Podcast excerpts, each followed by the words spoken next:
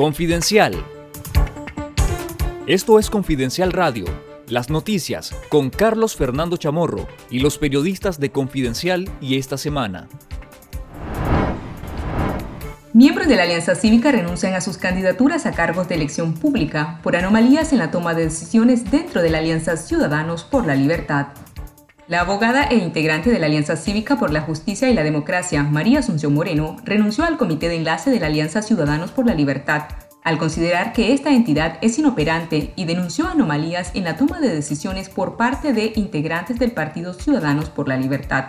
Moreno aseguró que el comité de enlace no ha cumplido con los objetivos previstos al momento de su conformación, por lo que consideró que sería desleal para la alianza cívica avalar decisiones en las que no hemos sido escuchados.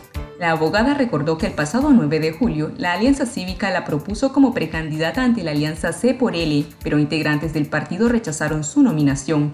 Moreno también anunció que se fue al exilio tras las amenazas de encarcelamiento por parte del régimen. El excarcelado político de Masaya, Yuran Suazo, renunció a su nominación como primer candidato a diputado por Masaya debido a la falta de compromiso ante los acuerdos adquiridos en la escogencia de candidatos por parte de C por L y la decisión deliberada y unilateral del partido de postular nombres sin consenso. Los representantes de la Alianza Cívica en Matagalpa, Jerry Maski Urbina, Bindi Judith Martínez y Freddy Moisés Rojas, desistieron de sus postulaciones a cargos públicos y denunciaron que el proceso de selección de candidatos a diputados no cumple con los ideales democráticos.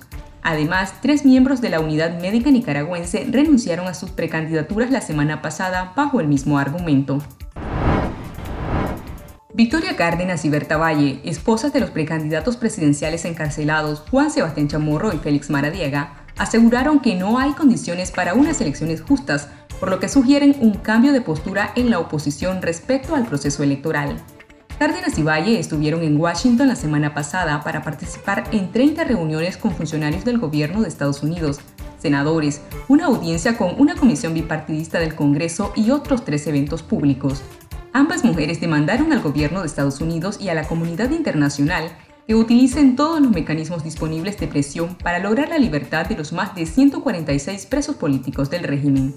Escuchemos a la esposa del preso político Juan Sebastián Chamorro, Victoria Cárdenas.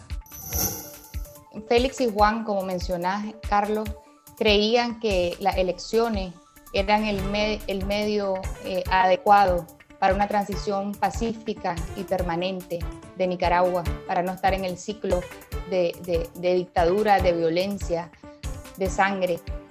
En este momento yo te puedo decir que, que ¿Cuáles elecciones? Te preguntaría yo a vos. ¿Cómo pueden haber elecciones cuando están cinco candidatos desaparecidos, una candidata casa por cárcel, toda la oposición secuestrada? Esto dijo la esposa del preso político Félix Maradiaga, Berta Valle. Eh, yo considero que bajo estas circunstancias no podemos estar pensando de avanzar en un proceso electoral bajo condiciones que el régimen está imponiendo y casi que nosotros apoyamos al aceptar ir a ese proceso. Es como que validamos lo que ellos están haciendo. Eh, considero que nuestra posición como posición debería realmente de ser eh, plantearle al régimen que no estamos dispuestos a jugar su juego y de una vez por todas denunciar y, y exponer ante el mundo lo que Daniel Ortega está haciendo.